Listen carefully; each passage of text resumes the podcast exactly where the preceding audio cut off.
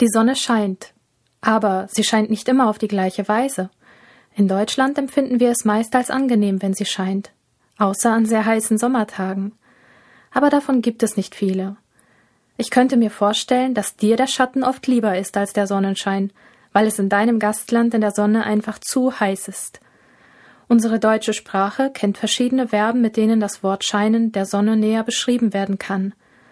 Ich habe sie für dich gesammelt.